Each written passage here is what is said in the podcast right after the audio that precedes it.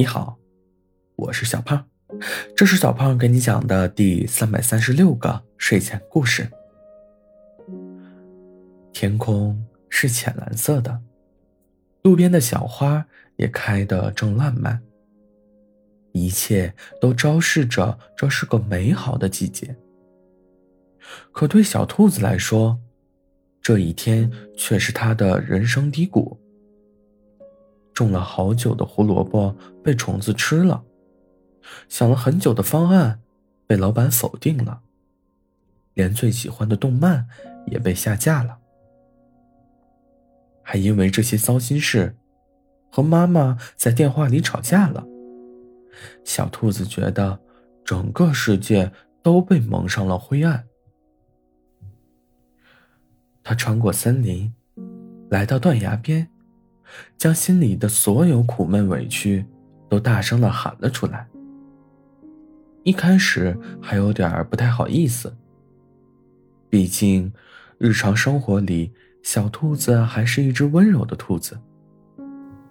可越喊到后面，想着反正没人，小兔子便越来劲儿。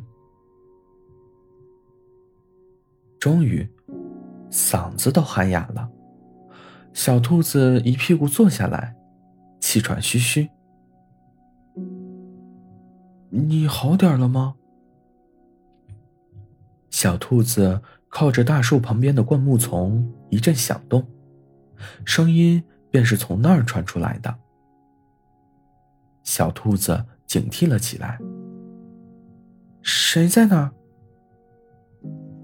说着。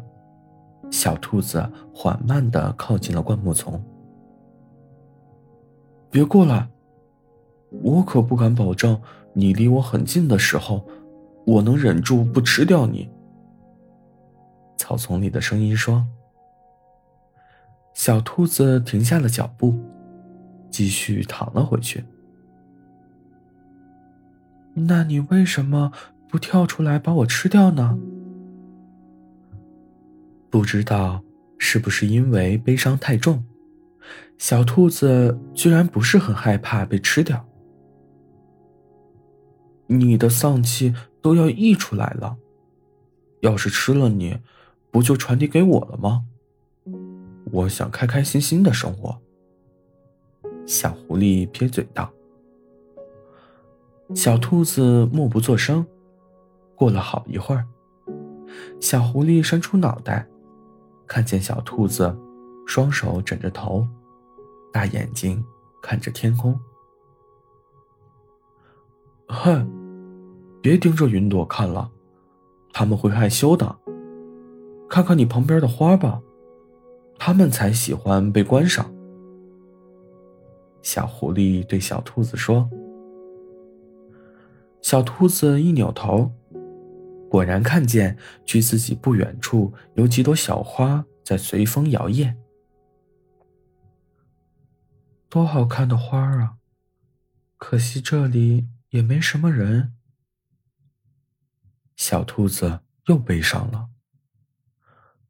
这只兔子也太悲观了吧，肯定遭受了不少打击。